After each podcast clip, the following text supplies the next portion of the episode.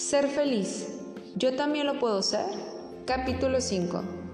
Hola, ¿qué tal? Bienvenidos a Laura Herper y comenzamos.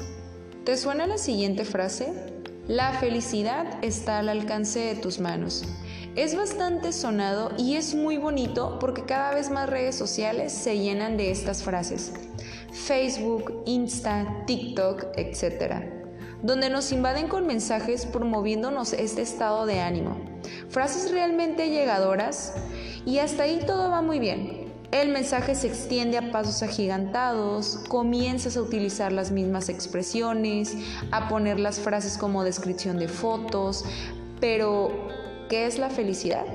Según el navegador, la felicidad es el estado de ánimo de una persona plena y satisfecha. Al escuchar o leer tal definición, la mente comienza a generar varias cuestionantes. ¿De qué forma lograrlo? ¿Puede ser a través del dinero, lujos y viajes? Algo muy impuesto socialmente es que lo material cubre esta emoción. Claro, todos tenemos gustos propios y preferencias, ya sea por objetos o por personas. Sin embargo, el tenerlo todo no es sinónimo de ser feliz. ¿Acaso es estar sonriente 24/7? Tampoco. El sonríe, esto es tuyo, tiene veracidad. La sonrisa es tuya y tú decides cuándo y en qué momento mostrarla. El positivismo excesivo tampoco es buena idea. Todo en exceso es dañino. Comienzas a crear esa barrera donde el resto de tus emociones son cubiertas o reprimidas por lo ya mencionado. En un inicio puede resultar incluso divertido. Qué cool el estar siempre sonriente. Nada me baja el ánimo. Yo siempre estoy feliz. Pero poco a poco comienza a ser un poco cansado.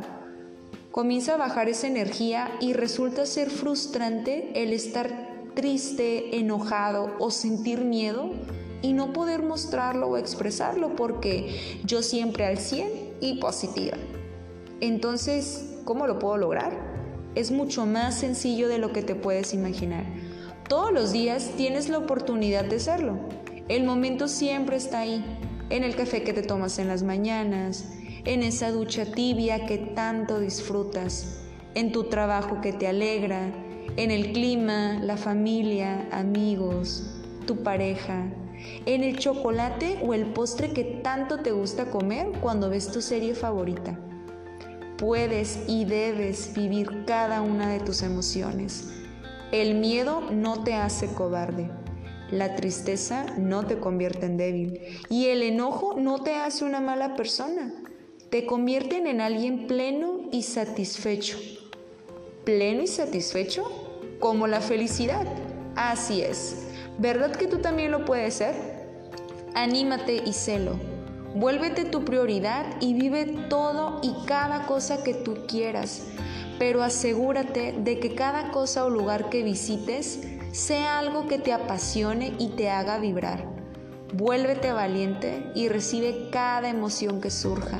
Son tuyas y van a ser tus compañeras en este largo viaje llamado vida siempre. Nos vemos el próximo jueves en la hora Herper.